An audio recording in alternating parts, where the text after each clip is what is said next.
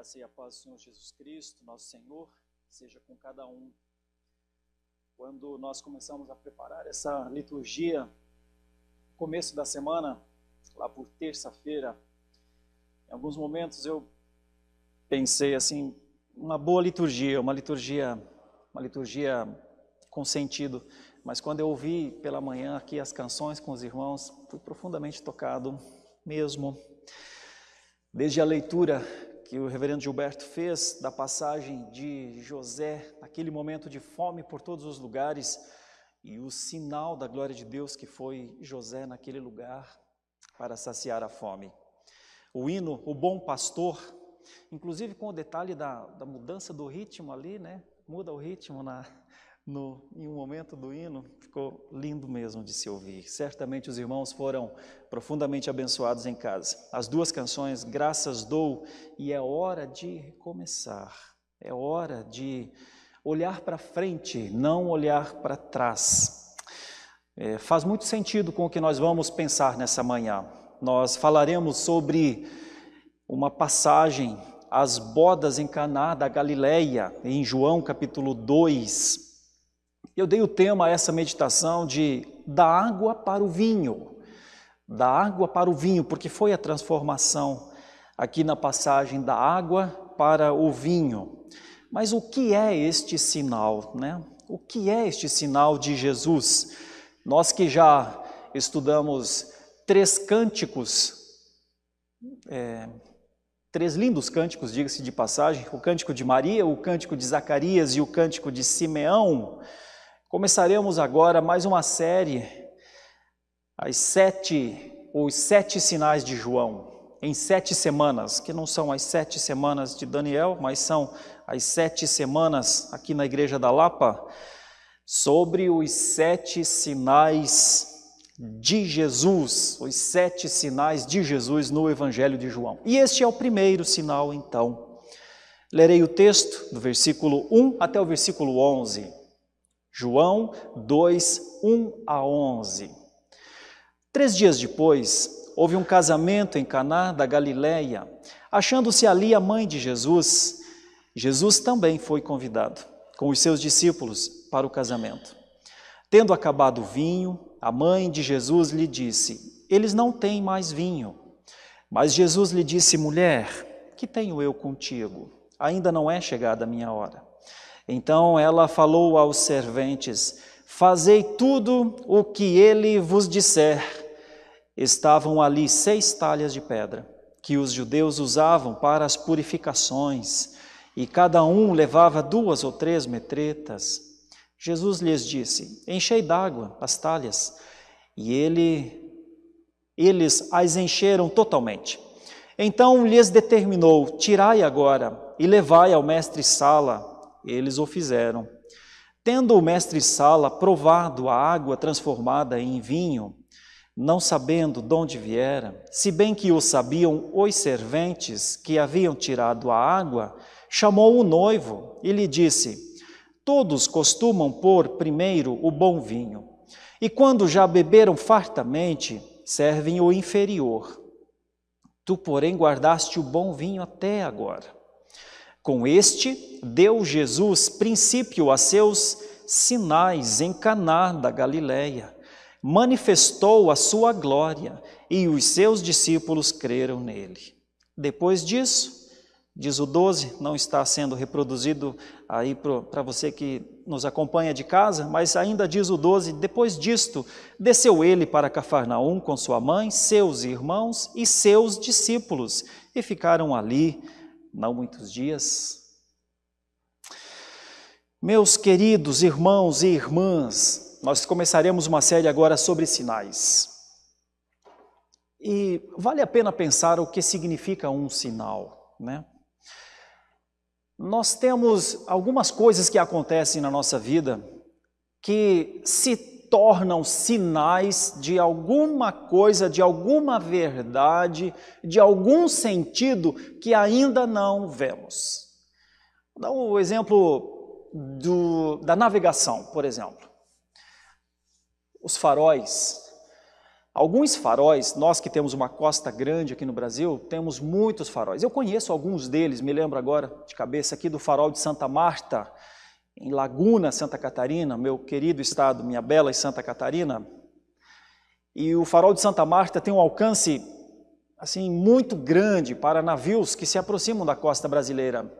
Na região de Cabo Frio tem um farol é, super poderoso também, que atinge mais de 50 milhas náuticas. Ontem nós entrevistávamos o, o presbítero José Alfredo, nosso programa Sextou da IPB, Sextou na IPB, e ele falava que ele foi morar em Cabo Frio porque o seu pai se tornou um faroleiro, era um faroleiro, né?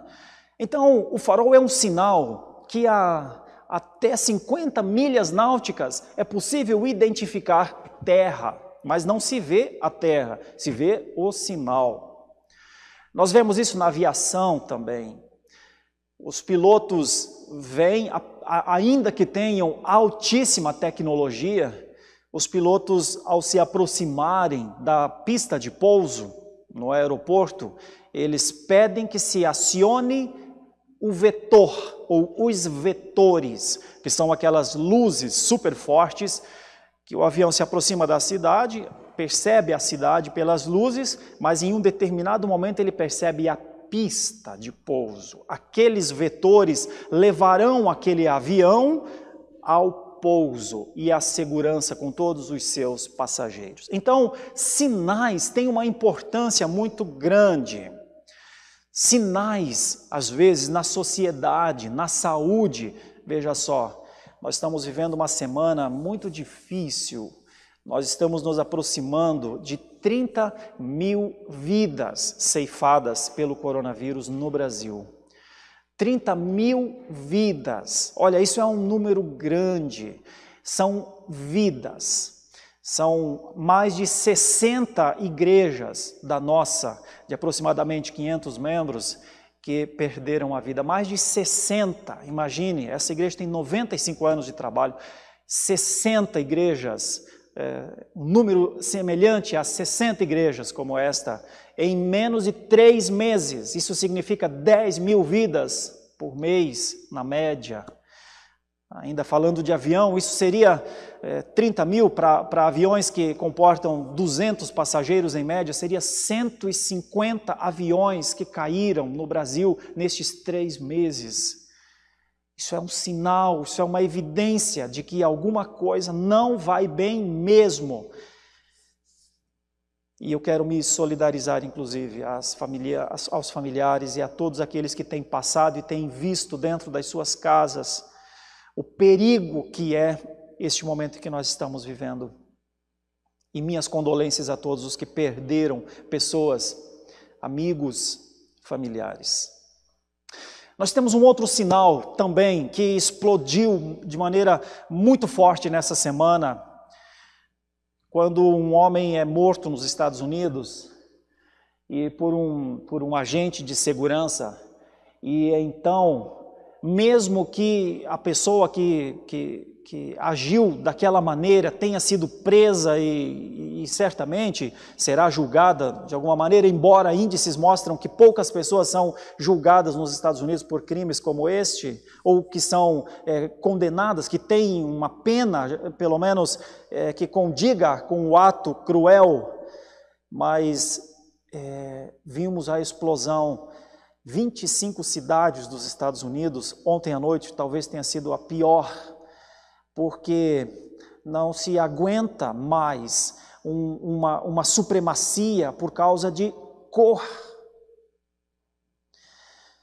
E nós tivemos aqui no Brasil, nesta semana também passada, agora há poucos dias atrás, a morte de um adolescente no Rio de Janeiro também. Haverá justiça? João Pedro, se não me falha a memória, é o nome do guri, 15 anos de idade, 16 anos de idade. São ou não são sinais de que alguma coisa vai mal? Então, o sinal pode ser tanto para coisa muito boa, como para coisa muito ruim. E nesse sentido, eu aproveito também a situação dos Estados Unidos para uma, uma palavra de solidariedade a todos aqueles que sofrem pela cor que têm. Não é justo, não faz sentido com a humanidade. No entanto, são sinais de que alguma coisa vai muito mal na humanidade. Essa é uma passagem de um evento que ia muito mal, ou estava prestes a se transformar em, em uma vergonha ou em uma tragédia. E Jesus está neste casamento. E certamente Embora, olhando para o texto, haja uma tentação até por falar de casamento, por falar da relação de Jesus com a mãe, por um, uma, uma vontade de querer falar sobre todas a, a, as práticas de, deste sinal de Jesus, mas eu lhes chamo a atenção para um versículo. Parece que este versículo explica por que Jesus fez este primeiro sinal e ele terá uma aplicação importante para nós ao final da, desta meditação, porque este sinal de Jesus era para os seus discípulos. É, sem querer desprezar é, contextos ou mesmo intenções aqui, mas a, a preocupação de Jesus não parece ser nem com os noivos em si, e talvez nem com a mãe, mas o versículo 11 parece revelar, mostrar por que Jesus fez este sinal. O versículo 11 diz: Com este deu Jesus princípio a seus sinais em Caná da Galileia, manifestou a sua glória e os seus discípulos creram nele. Parece-nos que aqui está então a motivação para que esta água fosse transformada em vinho. Então vamos pensar como funciona um sinal na Bíblia. Olha, o primeiro sinal, um sinal assim de grande vulto que nós temos notícia, está lá no Antigo Testamento. É um sinal que Moisés praticou.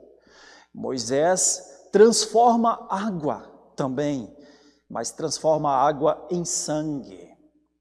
O rio lá de Faraó, lá no Egito, transforma água em sangue. Por que será que Jesus transforma água em vinho? Então nós começamos a perceber o pano de fundo que é que Jesus estava tratando aqui. Moisés foi o grande homem da lei, das instruções, dos mandamentos. E Jesus é o que completa estes mandamentos. Então, se Moisés foi o homem da lei, e havia graça na lei também, mas Jesus completou a lei com toda a graça. Onde a lei não conseguia cumprir os seus propósitos finais, a graça chegou. Porque a lei, por mais que houvesse cumprimento, humanamente falando, na lei, da lei, Todo o cumprimento da lei era feito por homens pecadores, porque nós somos descendentes de Adão e de Eva. E o pecado original está em nós. A desobediência de Adão e de Eva a Deus lá no Éden contaminou toda a humanidade. Então, por mais que nós digamos, sim, eu só tenho o Senhor por Deus, eu não tenho ídolos, por exemplo, de vez em quando nós nos pegamos com um ídolozinho aqui, outro ídolozinho lá. Quando nós eh, não queremos tomar o santo nome de Deus em vão, de vez em quando nós estamos tomando. Quando nós queremos guardar o dia do Senhor, de vez em quando nós estamos envolvidos com atividades, enfim. Mesmo que nós queiramos cumprir a lei, são pecadores querendo cumprir a lei. E é exatamente por isso que a lei não salva. Porque precisaria de um ato superior à lei e aos que cumprem a lei. É assim que que Jesus se transformou no, no Senhor da graça. Essa é a graça abundante de Deus. Então veja só, se começa a perceber que o sinal de Moisés apontava para um tipo de poder, mas o sinal de Jesus aponta para um tipo de poder ainda maior. A pergunta é: quem envia este sinal? Olhando aqui para o texto, nós começamos então a perceber, a partir do versículo 11, onde eu vou me deter bastante, três coisas, três ações aqui que fizeram essa água se transformar em vinho. Lembre que a, a, o tema da nossa meditação é da água para o vinho. A primeira coisa que eu gostaria de ressaltar então é a frase dentro do versículo, a primeira parte do versículo: deu início aos seus sinais. É assim que está no texto. Com este deu Jesus princípio aos seus sinais em Caná da Galileia. Este sinal vai apontar para uma provisão. A insuficiência do vinho vai apontar para um ato providente a falta de alguma coisa que era natural vai despertar uma ação sobrenatural, uma transformação. Então, a primeira coisa é que Jesus deu início aos seus sinais com um ato, uma ação que evidencia um poder além da humanidade. Quem viu este sinal? Ah, as pessoas que tomaram do vinho, sorveram do vinho, ninguém achou que fosse Jesus.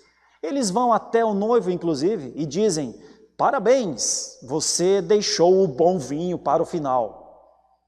E ele deve ter pensado: Deixei? Ah, tá bom. Você gostou? Ah, tá bom, então sigamos com a festa, não é?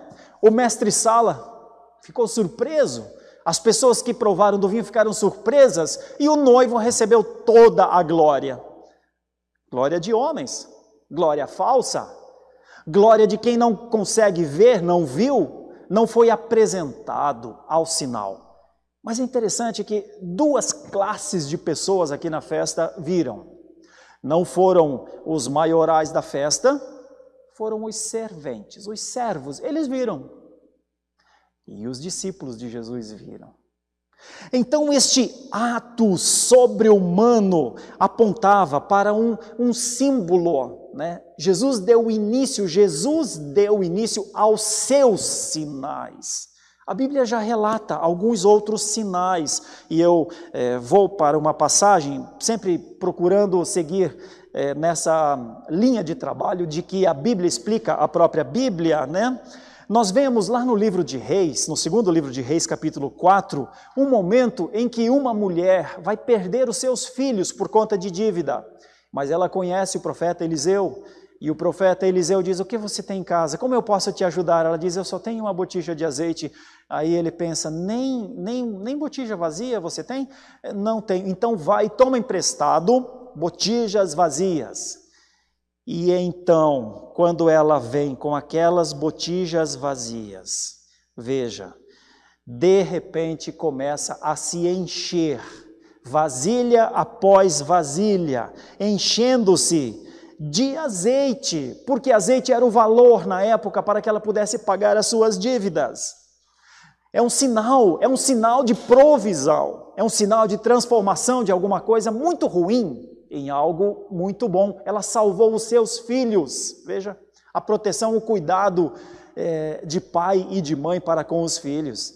Ainda em segundo de Reis, nós temos o mesmo Eliseu numa relação com a sunamita, numa conversa. Era uma mulher bondosa que recebia Eliseu em casa sempre que ele passava, e ela não tinha filhos. E um dia ele disse: "Você terá um filho". E ela falou: Não, não, não minta para mim, profeta, por favor. Eu não posso mais ter filhos. Eu não, eu não pude ter até agora. Você terá um filho, ele disse. E então, com o passar no, dali a nove meses, né, de repente ela está com o filho. Mas acontece um fato: esse filho morre. Ele está trabalhando com o seu pai na roça e de repente ele tem uma dor de cabeça e ele morre. Sabe o que, que a mulher faz? Vai atrás de Eliseu e diz: Por que você fez isso? eu pedi um filho, agora você me, você me deu o filho, você. E agora ele morreu, por que esta dor? Eliseu vai até onde está o menino e é, o faz ressurgir. São sinais, são sinais muito profundos de uma ação soberana. Isso é um sinal.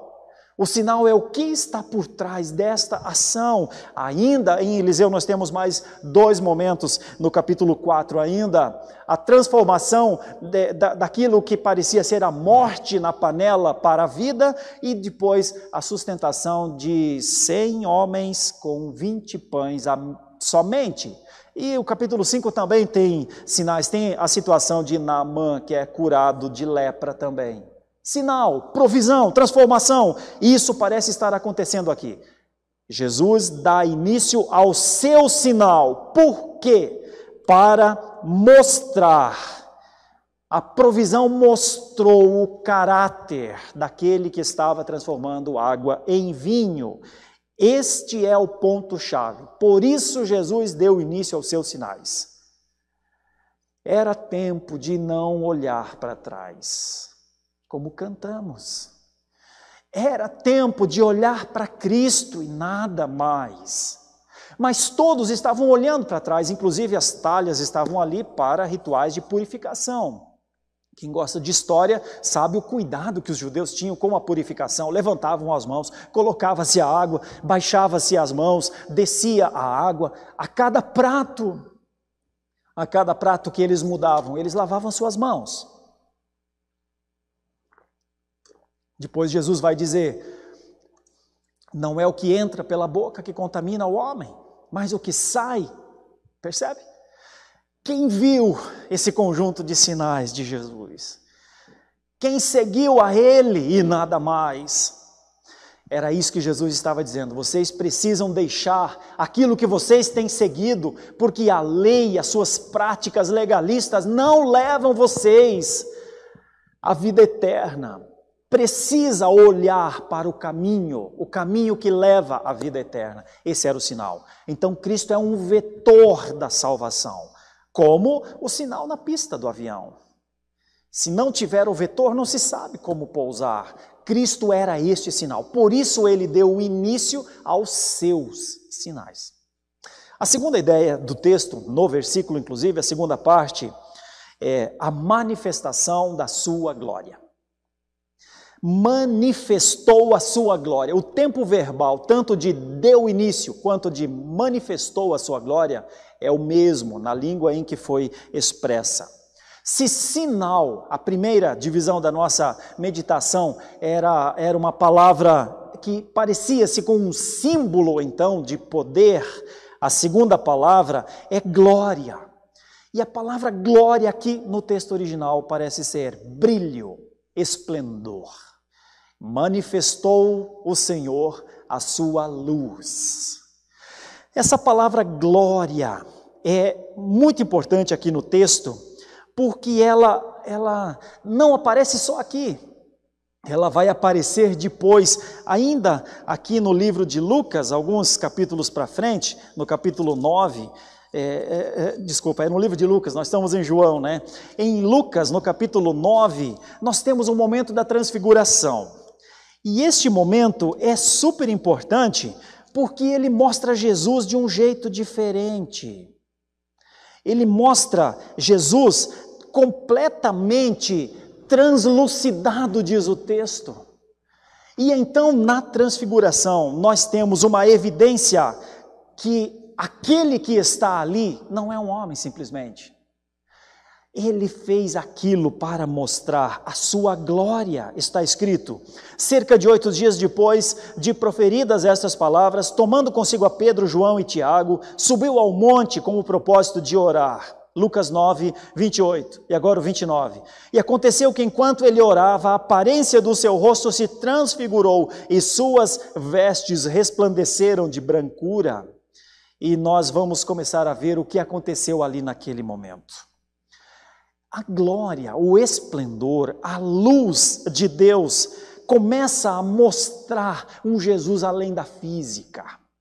Começa a mostrar a sua glória como a responsável pela provisão. Perceba comigo. Os discípulos estão com Jesus, alguns discípulos nessa passagem, talvez cinco discípulos. Eles estão com Jesus. Eles ouvem a mãe de Jesus falar: não há mais vinho. O que seria? É hora de ir embora então? Acabou? É hora de fazer alguma coisa? Ajudar? É hora de. O que nós podemos fazer nessa hora? E então, quando Jesus faz com que a água seja transformada em vinho, aquilo não era simplesmente para salvar uma festa. Aquilo era para demonstrar o poder para salvar uma vida, mundo, se assim o Senhor quiser. Por isso nós não podemos ficar restritos à festa de Caná da Galileia. A glória transcendeu a festa. O brilho, o esplendor possibilitou que qualquer pessoa no mundo visse a sua glória. A pergunta é: quem vê a glória?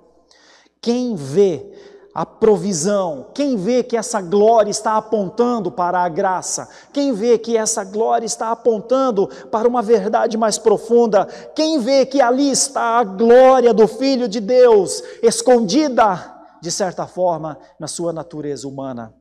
Porque eles diziam: não é o filho de José, não é o filho de Maria, nós não conhecemos seus irmãos, tanto é que o texto mostra, eu fiz questão de ler no versículo 12: depois disso desceu ele, sua mãe e seus irmãos e foram para Cafarnaum. Todos estavam olhando para o Jesus, o filho de José, o carpinteiro, mas já havia alguém que estava vendo o filho de Deus, que é o que João quer fazer. João quer dizer: ele habitou entre nós. É João que vai dizer depois: Nós vimos a sua glória. João estava no Monte da Transfiguração. João estava na festa de Caná da Galileia. Quem viu a sua glória? Porque ele a manifestou. É um ato consumado. Assim como ele deu início aos seus sinais, ele também manifestou a sua glória. E tem uma outra parte nesse versículo que faz muito sentido para todos nós, que é e os discípulos creram, né? E os seus discípulos creram nele. O casamento continuou, o casamento terminou muito bem, obrigado. O Estênio Marchos tem uma música lindíssima. O vinho da festa acabou. E eu ouvi essa canção, inclusive, nessa semana, viu, Estênio? Preparando aqui essa mensagem. Muito obrigado por você ter entregue essa música tão linda. É, alguns creram nele. Quem crê hoje nesse que transforma água em vinho, nesse que transformou a velha ordem na nova ordem? Quem crê neste que tem poder que vai além de todos os esforços humanos para a salvação? Os discípulos. Era o que ele queria. Veja comigo então, o que é que aconteceu neste momento? Por que os discípulos creram em Jesus? Porque esta ação de origem divina produziu nos discípulos fé. Deu aos discípulos a convicção de uma verdade que ninguém estava vendo. Isso é a palavra fé aqui no texto. E novamente, nós temos na expressão crerão um ato. Não é que eles tiveram uma ideia de que estavam diante do Filho de Deus, é mais do que isso. É um ato. Por isso, é, é, este versículo tem esses três tempos verbais que nós é, estudamos a partir das línguas originais. Aqui o tempo é, é passado, né? e um, algo que aconteceu, nós chamamos isso de auristo. Uma ação de origem divina que produziu nos discípulos esta fé, esta convicção. A palavra fala de fé nas Escrituras muitas vezes. Eu me lembro aqui do momento em que Pedro pregou e na sua pregação ele falou de Jesus, isso está em em Atos capítulo 2, os versículos 37 e 38, ele prega corajosamente e ele fala: Olha, vocês mataram o Filho de Deus e está pesando sobre vocês esta, esta conta. Hum, e eles ficam muito atemorizados e eles perguntam: E agora? Se é isso que aconteceu, e agora? O que, a gente faz? O que faremos, varões, irmãos? Pedem os judeus depois do sermão de Pedro. E Pedro diz: creiam, creiam em Deus, porque o mal que vocês fizeram, Deus transforma em bem. Foi o que nós lemos na liturgia: o mal que os irmãos de José fizeram a José, Deus transformou em provisão. Então nós percebemos que esses atos, esses grandes sinais, aqui no texto servem para um propósito: despertar a fé. É o que João vai dizer depois, lá no capítulo 20, inclusive. Olha, Jesus fez muitos outros sinais, mas estes são o suficiente para que, aquele, para que as pessoas que vissem e que soubessem crescem. É importante pensar que neste momento a fé era necessária para discernir a glória que estava diante deles. Eles não tinham ideia do que seria o seu novo normal. Nós estamos falando muito de novo normal. Mas para os discípulos, um novo normal se avizinhava. Da água para o vinho. A água se transformou em vinho. Mortos se transformaram em vivos. Eles creram, diz a palavra de Deus. Então, este é o primeiro sinal. Eu quero é, caminhar para a conclusão deste primeiro sinal, dizendo aos meus irmãos: o sinal era um vetor para se perceber o Messias. Como o vetor, lá na pista de aviação, se percebe com as luzes ligadas que ali está a pista. Como o farol, que alcança muitas milhas náuticas, ali aponta, tem terra, lá onde aquele brilho distante começou a aparecer para nós, tem terra, coisas boas. Sinais também devem nos levar a cuidados. Algumas evidências, por exemplo, aparece a febre, é um sinal de infecção. Diminui a febre, pode ser um sinal de cura. Sinais são muito importantes. Cristo se fez um sinal. Cristo mostrou a glória de Deus. Os seus atos apontavam para a sua mediação, sua única mediação, o único mediador entre Deus e os homens. Os discípulos viram. Então o sinal era o vetor para se chegar ao Messias. Quem chegou ao Messias? Por conta dos seus sinais. Eu quero aplicar isso às nossas vidas hoje. Meus irmãos queridos, por mais que nós nos esforcemos em fazer as coisas certas, há alguma coisa de insuficiente em nós quanto a fazer o que fazemos para Deus de maneira completa. Mas a insuficiência do homem é suprida pela suficiência de Deus. Cristo é suficiente para nos salvar. Eu e você precisamos ver os sinais ver a origem deste poder, perceber o motivo desta ação e então crer. Nós não temos força para crer, mas nós podemos orar: Senhor, me dá fé, me dá mais fé. Você poderia afirmar categoricamente que você é uma pessoa cheia de fé? Talvez sim, mas e se não? Por isso, Pedro, em determinado momento, quando viu Jesus andando por sobre as águas, se sentiu animado de ir até onde Jesus estava. Mas no meio do caminho, olhou para os ventos e caiu. Quando Jesus o toma, Jesus diz: Homem, onde está a tua fé? Onde está a tua fé? E então o toma com força e o conduz para o barco. Eu não tenho dúvida sobre isso. Eu sei que tem muita gente que acha que tem fé, que pensa que tem fé e que gostaria mesmo de ter fé. Mas a fé é um dom de Deus. A fé não é produzida pelo nosso gosto. A fé é uma consciência da nossa pecaminosidade. Quanto mais nós nos convencemos da nossa pecaminosidade e da nossa insuficiência e dos nossos pecados e da nossa falta diante de Deus, das idolatrias dos nossos corações, dos, dos é, desvios que temos nos nossos comportamentos éticos e morais, da dificuldade em que temos em nos ajoelhar, adorar a Deus e nos alegrar na Sua providência. Quanto mais nós temos esse entendimento, é possível que mais nós, nós estejamos sendo enchidos de fé. O oposto também é verdadeiro. Quanto menos reconhecemos os nossos pecados, provavelmente já seja uma evidência da pouca fé que temos. Essa é uma aplicação séria e muito importante. A segunda aplicação é que a tristeza das, das situações da vida, aqui era um ambiente de tristeza, possível grande tristeza. A providência de Deus pode transformar a tristeza em alegria. Por isso, a salvação faz com que sejamos alegres. Por isso foi nos dada a alegria da salvação. Por isso a alegria, inclusive, é um dos frutos do Espírito. Então, as tristezas da vida não são maiores do que a alegria de Deus. É uma aplicação importante, cristão.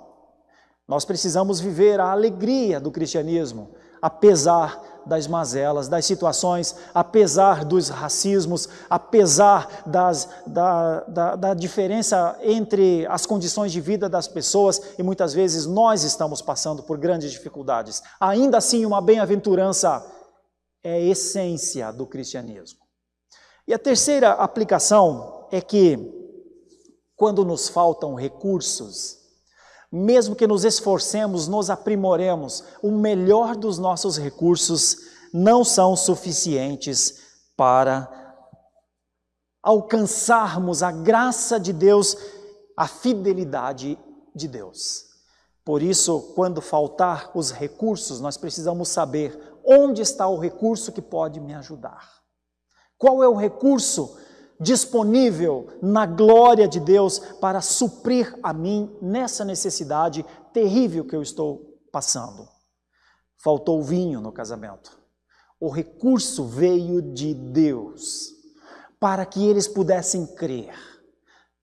Relembre comigo, a maioria das pessoas nem percebeu quem fez o milagre, o sinal. Eu não uso muito a terminologia milagre aqui, porque é um sinal, é um símbolo, né? Mas os discípulos sim. Então, pensemos nisso. Da água para o vinho. Nós já passamos da água para o vinho. Tem uma grande diferença entre um não crente e um crente. A diferença é da água para o vinho. Ninguém confunde um crente com um descrente, porque a diferença é da água para o vinho.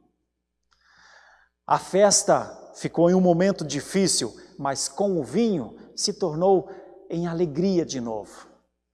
A minha oração é que a sua vida seja uma vida cheia da alegria do Espírito Santo por causa da sua salvação. Que você tenha sido transformado da água para o vinho e que o que Jesus fez, o que você leu nas Escrituras sobre os grandes sinais de Jesus, tenham produzido em você a fé para crer somente nele e viver somente por ele. Que Deus te abençoe e te dê graça neste momento difícil em que estamos passando, mas com a esperança de sempre. Deus abençoe, em nome de Jesus.